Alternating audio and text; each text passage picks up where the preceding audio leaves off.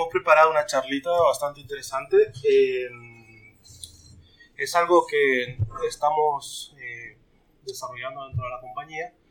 Eh, me gustaría saber algo más sobre vosotros, sobre este punto. ¿Alguien es profesional de, de, ciberseguridad? Pues vais a aprender mucho. Entonces esta charla está hecha para vosotros. no has levantado la mano. pues voy a hacer una pequeña introducción a este mundillo, ¿vale? Porque desde hace unos dos años nosotros estamos un poco volcados bastante en esto. Eh, y es un reto muy grande para nosotros, porque nosotros nos hemos transformado un poco en todo este mundo por, por obligación, ¿vale? Obligación porque nos dedicamos al mundo del e-commerce y, y, cada vez más eh, vemos una serie de ataques, una serie de circunstancias dentro de los sitios que gestionamos que visitan miles y miles de compradores en España eh, que nos está obligando un poco a, a, alarmarnos, eh, no asustarnos, pero sí eh, a ponerlos a las pilas, ¿vale? Entonces la charla esta va un poco enfocada a, enseñaros un poco los, los puntos de tipos de ataques que pueda haber y sobre todo ahora voy a hablar un poco de la, del futuro laboral al margen de la ciberseguridad, ¿vale? Tanto yo como Abel nos hemos hecho un tour este año de, de, de eventos de ciberseguridad por España y, hemos ido recabando un poco más información porque el mundo de la ciberseguridad consta de muchos tipos de tecnología, ¿vale? Inicialmente eh, nosotros nos enfocamos en todo el universo Linux y, y servicios de, la web, porque es donde nosotros nos, nos hemos especializado y vamos a hablar un poco de estos temas, ¿vale? Bueno, como ha comentado mi compañero, eh, estos son mis datos de contacto. Si alguien quiere eh, enviarme algún tipo de pregunta o email, eh, yo contesto encantado sin ningún problema. Luego deciros a qué nos dedicamos nosotros, pues nos dedicamos al desarrollo e-commerce, tanto en temas de parte de diseño y usabilidad, como en cloud hosting. Nosotros somos partner de Amazon Web Service y también ahora enfocados también en SEO y, y, toma de decisión en base a datos, ¿vale? Entonces, todas estas patas tienen una cosa en común y es la ciberseguridad. ¿vale? Eh, como he dicho, somos eh, partners de Amazon Web Service dentro de, dentro de un eh, grupo que es Cloud Levante, donde estamos tres empresas y nos gusta mucho colaborar con OpenSource y trabajamos con herramientas Open Source. Quiero dar las gracias a esta gente maravillosa que son los de BitApp, son un evento que desarrollamos la semana pasada. La semana pasada sobre ciberseguridad en Alicante y que fue todo un éxito. Os animo a que entréis a nuestro canal de YouTube para poder ver un poco de qué fueron las charlas, ¿vale? Porque me parece muy interesante. Bueno, antes que nada, decir que un hacker no es un ciberdelincuente, ¿vale? Está muy mal dicho eh, de que un hacker es eh, alguien que va a hacer el mal, en verdad, un hacker es una persona que tiene mucha curiosidad sobre la tecnología y quiere llegar hasta el punto de encontrar eh, algún tipo de fallo, pero no necesariamente pasa esa barrera de transformarse a curiosidad a delito.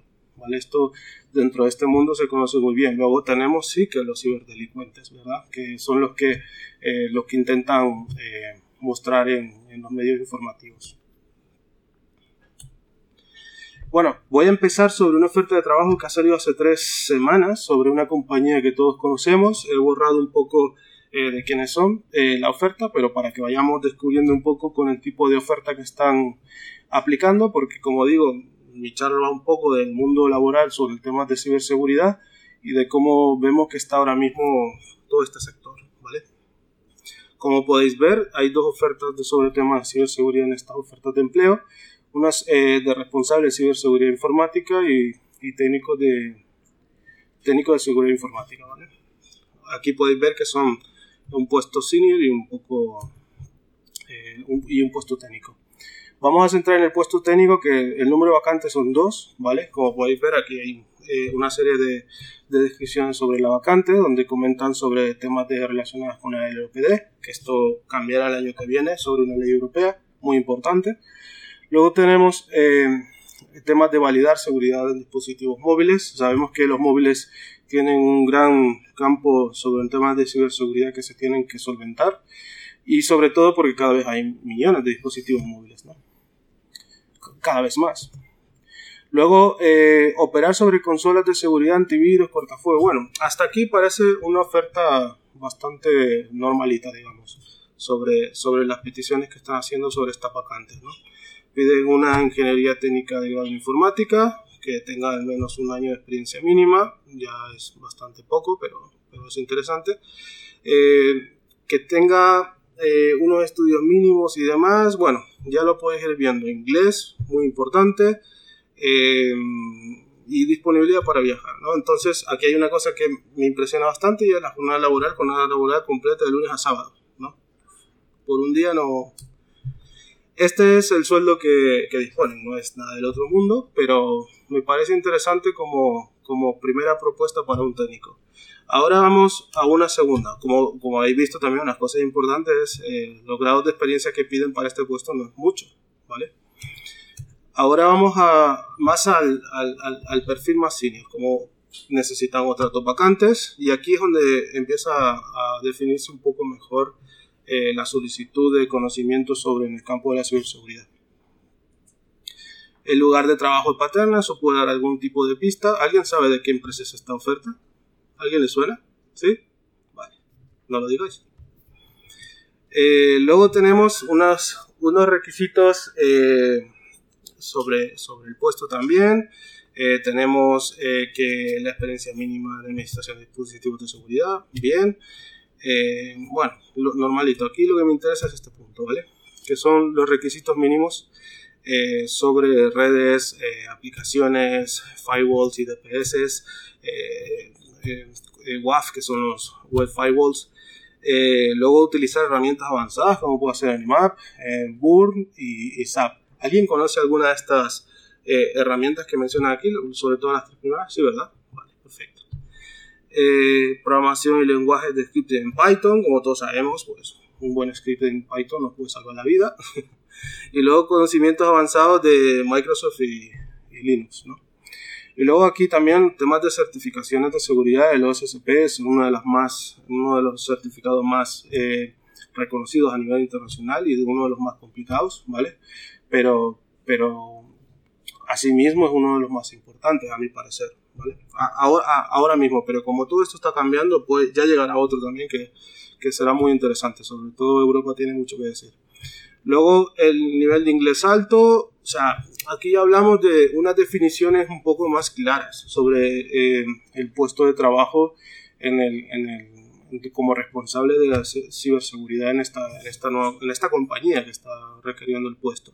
La jornada laboral es de lunes a sábado, ¿vale? Si os fijáis, ambas piden un, un tiempo dentro de la compañía interesante. O sea, si, si, si, se podría imaginar a alguien de que la ciberseguridad es algo que se pueda desarrollar por las mañanas mientras haces otras cosas, ¿vale? Está mal, ¿vale? Aquí esta gente ya tiene muy claro de que esto, si no han puesto domingo es porque ya lo pondrán, ¿vale? Pero es tan importante, ¿vale? Que sea eh, continua que, que lo han dejado muy claro, ¿vale? Y es algo que muy pocas empresas entienden, pero cada vez más, ¿vale? El ejemplo de esta empresa eh, lo veremos ahora, ¿vale? ¿Cuánto ofrecen? De 44.000 a 66.000 euros, ¿vale? Esto ya es más interesante, ¿no? Y otro punto eh, importante de todo esto y es que en las cuatro ofertas ya estamos barajando unos, unos sueldos al año por las cuatro personas eh, muy interesantes, ¿vale? Eh, con este dinero se podría tener a muchas más personas. Pero eh, han decidido apostar por estos responsables de ciberseguridad y han apostado bastante fuerte. ¿vale? Bueno, levantarme la mano quien piensa que esta empresa es del sector tecnológico. Me, me ha pasado lo mismo en la otra presentación. O sea, lo tenían tan claro bueno, le he puesto sector tradicional, podía poner no tecnológico, pero no tecnológico en sentido de core business, ¿vale? Una empresa tecnológica entendamos que es como la nuestra, que nos mm, definimos un poco el trabajo del desarrollo tecnológico, ¿no? En este caso, la pata es eh, la tecnología, ¿no? Pero no es el core business. Pues la sorpresa es que es Mercadona, ¿vale? ¿Cuántos de vosotros compran en la tienda online de Mercadona? Me puedo imaginar por qué ¿vale? Me puedo imaginar por qué. Em, y es algo que, que Mercadona da estas ofertas de trabajo me parece eh, importante, no porque sea Mercadona, sino porque el sector eh, con empresas del tipo de Mercadona que solo con ver la tienda online parece ser que no apuestan por esto, que ya hay muchos, eh, artículos sobre Roche diciendo que su tienda es una mierda, literalmente. O sea, la, la, cuestión es que han apostado, se han dado cuenta y están en proceso de rectificar dichas decisiones con ofertas como esta que me parece fundamental. Y así esperamos más, ¿vale? En, en, en los próximos años. Por lo tanto, Mercadona, para mí, me parece que está haciendo, hacer las cosas mucho mejor, ¿vale? Y ahora, donde no lo hacen mejor, evidentemente, es en su tienda online. Yo, eso que pone ahí en una esquina, que pone versión adaptada, le he hecho muchos clics y no se me adapta. O sea, no sé para qué sirve, pero no se adapta, ¿vale? Eh, esto ya cambiará, están en, están en proceso. Bueno, vamos a hablar rápidamente de algunos sectores y mercados sobre la ciberseguridad muy importantes que se están eh, notando una fuerte necesidad de profesionales.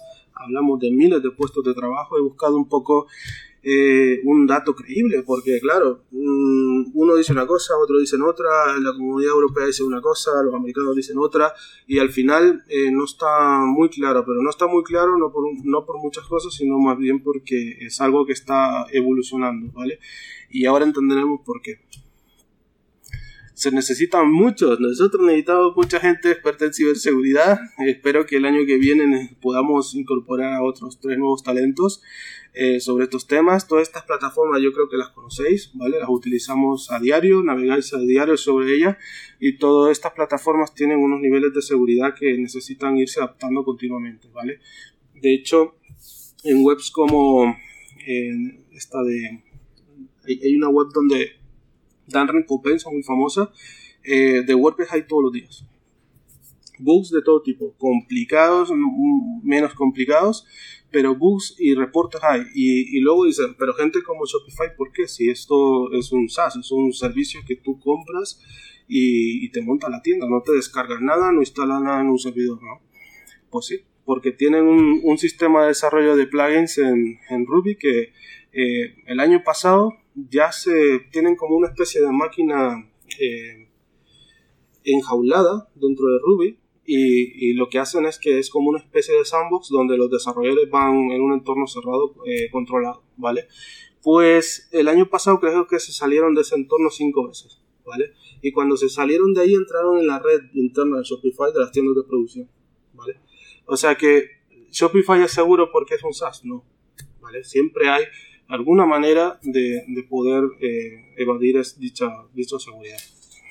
Al igual MySQL, bueno, yo sé que todos vosotros conoceréis. Entonces, en el mundo de la seguridad web, pues sumamente importante, millones de personas. Es algo que la última noticia que vimos ayer fue que hackearon eh, una cuenta de Clover de una web de, de criptomonedas, si no recuerdo mal, una, una wallet, eh, y insertaron un un JavaScript que minaba, ¿vale? Entonces a las millones de visitas que entraban a esa página, pues su CPU se disparaba, ¿vale? Porque es, eh, habían falseado uno de los JS originales de la web, ¿no? Entonces, me parece a mí que es algo que está en, evolución y la necesidad de expertos en seguridad.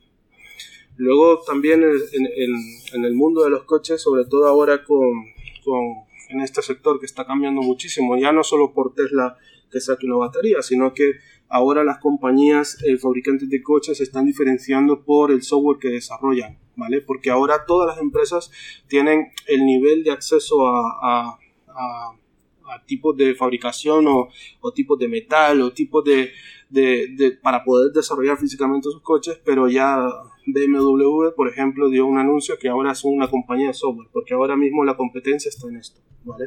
En crearle un cerebro al coche para que conduzca solo, en crearle un cerebro al coche para que nos permita ser mejores conductores, que aprenda de nuestro sistema de, o modelo de conducción que cada uno tenemos de una manera o de otra, de nuestro tipo de coche, de la calzada, o sea, os podéis imaginar la gran cantidad de cosas que se están desarrollando con parte de esto y una de las noticias importantes y relevantes que puse aquí, que este es un equipo de ciberseguridad de, de China, que fueron capaces de poder hackear el, el, el coche de Tesla, ¿vale?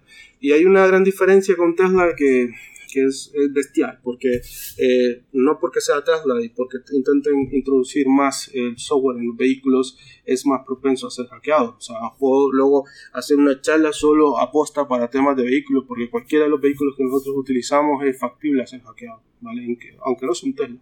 Entonces el, el tema de todo esto es que otras compañías han sido hackeadas y, y fue el tal mal gestionado que, que Tesla, por ejemplo, con este hack, eh, creo que en una semana tenía todos los Teslas actualizados remotamente, ¿vale?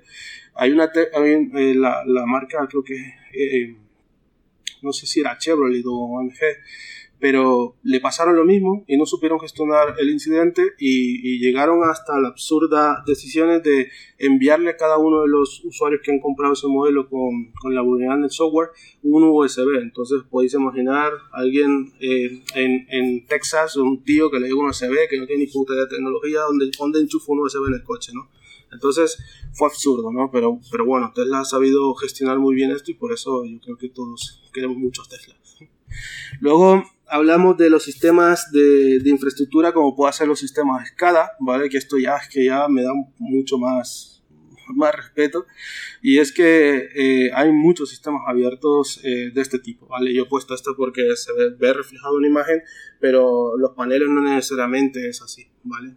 Eh, ¿Qué pasa con esto? Pues eh, pasa de que pueden ser desde centrales nucleares, pueden ser desde bombas con gas, puede ser un montón de circunstancias más peligrosas que, que una página web, evidentemente, que están eh, a la merced un poco de dispositivos, buscadores de dispositivos como puede hacer Sodan.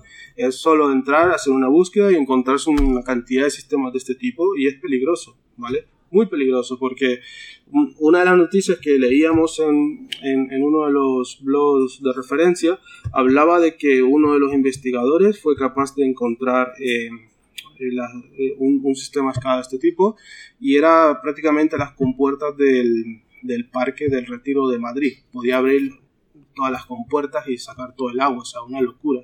También encontró eh, eh, lo que viene siendo una serie de turbinas, o sea, una, una, una historia sin protección de ningún tipo y, y, es cuando se salta un poco la, la, la voz de alerta sobre estos sistemas industriales, ¿vale? Porque están con manuales por internet, fácil de descargar, eh, te descargas el software que es el cliente, te conectas a la IP y le comienzas a enviar datos y puedes empezar a pagar cosas. O sea, no hay ningún sistema CL, ni login, ni absolutamente ningún tipo de protección, que es un poco la de alerta con todo este tema, ¿vale? Otro sector muy importante. Luego, eh, ¿quién sabe un poco sobre esta noticia? Esta noticia viene eh, no hace mucho que el año pasado se nos cayó internet, literalmente, y fue por ese ataque. A nosotros nos perjudicó en, alguna, en alguno de los proyectos. Eh, prácticamente es una serie de, software en, botnet que todas esas cámaras eh, no tenían, una, tenían un, un fallo de seguridad, ¿vale? Entonces fueron hackeadas miles de estas cámaras y estas cámaras tienen eh, conexiones súper rápidas, ¿vale? Con un ancho de banda muy potente. Hablamos de cámaras que transmiten vídeo con mucha potencia las 24 horas del día, ¿vale? Y, fueron hackeadas todas estas cámaras y he hecho un ataque de OS de manera directa localizada a unos DNS principales del mundo. Algunos están en Nueva York y otros en la parte de arriba. Este, esta representación que parece muy impactante, muy impactante eh, solo referencia lo que ha podido captar del ataque, ¿vale? O sea, que puede ser muchísimo más grande que esto.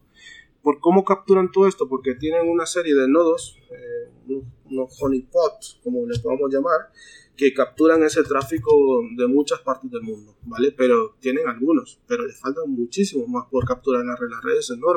Entonces puede ser el dos veces esto, tres veces esto, o sea, ya es grande así representativamente, pero pues fue una locura, porque cayó Twitter, cayó Netflix, cayeron todos los grandes, porque tenían eh, una serie de, de respuestas ahí.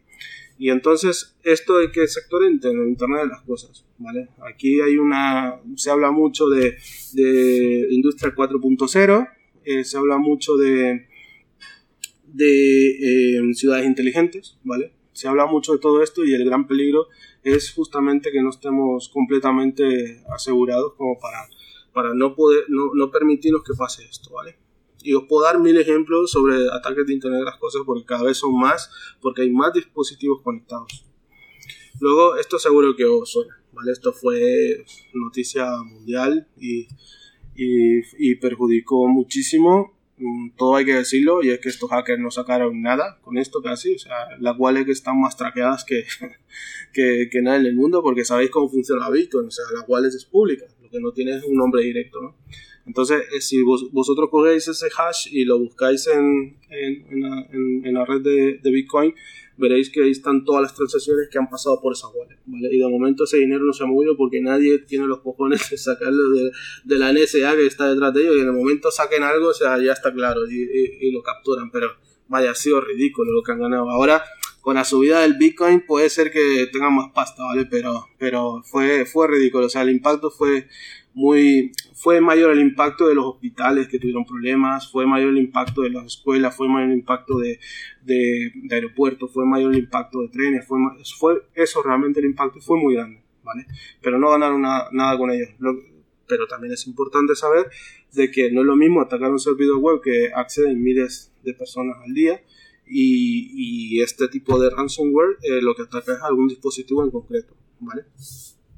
Secuestran los datos y todo esto. No tengo que explicar porque tenéis que hacer backup, no tengo que explicar una serie de factores que necesitáis tener segurizados en vuestros ordenadores.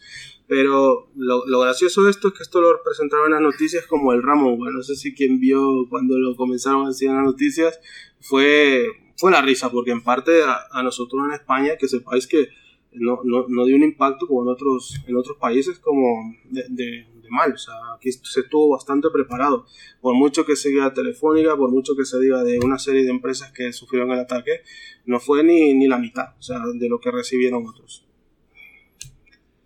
¿Esto es un hype? Pues no. O sea, la ciberseguridad existe y se necesita desde hace muchísimos tiempos los profesionales, las empresas, todos debemos de apostar un poco, los gobiernos, evidentemente, todos debemos de eh, enfocarnos un poco a, que las aplicaciones nosotros como desarrolladores sean muchísimo más seguras, porque al final nuestras aplicaciones tienen un impacto en miles de personas y, si nosotros cometemos algún tipo de error eh, puede ser eh, mal, mal puede afectar a muchas personas. Bueno, y esto es una, una, diapositiva de una gente que es Momentum Partners, que son un fondo, un banco de inversión americano, donde hablaba de los puntos eh, sobre ciberseguridad del año pasado muy críticos. Ahí está el, el, un terabyte por segundo que afectó a, toda esta gente. Sí, que lo veis bien, ¿no? El, el, robo de Yahoo, seguramente lo habéis, lo habéis visto. Eh, los cambios que han habido en la Casa Blanca sobre expertos, el, el Chief Security Officer, eh, empresas que han sido compradas, empresas que han sido vendidas, 4 mil 4 billones eh, cuando Intel vendió a otro fondo la McAfee y ahora vuelve a ser individual.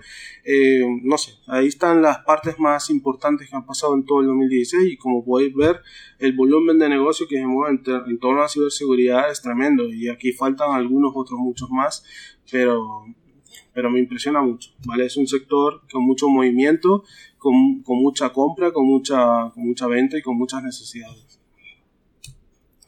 Bueno, y las aptitudes para mí de, de un experto en ciberseguridad, eh, no soy el, el, más apropiado, pero esto es un poco lo que recalco de, de, los profesionales que sí que le hemos preguntado sobre este punto, y es eh, el autoaprendizaje. Yo creo que esto es algo que lo necesitamos de manera continua, indiferentemente que nos vayamos a dedicar a la ciberseguridad comunidades y eventos de ciberseguridad, súper importante. Ahí generas una serie de contactos, una serie de conocimientos, una serie de, de nombres, una serie de, de, de ayuda importantísima. Luego competiciones y CTFs, y son prácticamente, los CTFs son de captura de flag, que son unos, unos juegos, por decirlo así, de, de, de hacking, que se, que se presenta una vulnerabilidad y soy, tenéis que ser capaces de poder explotarla, ¿vale? Y pasando de niveles. Eh, luego, eh, la formación continua profesional parece diferente al autoaprendizaje, que parece, quiero decir, parece lo mismo, pero me quiero referir a, formación eh, profesional como tal, ¿vale? O sea, hablamos de escuelas, hablamos de máster, hablamos de, universidades.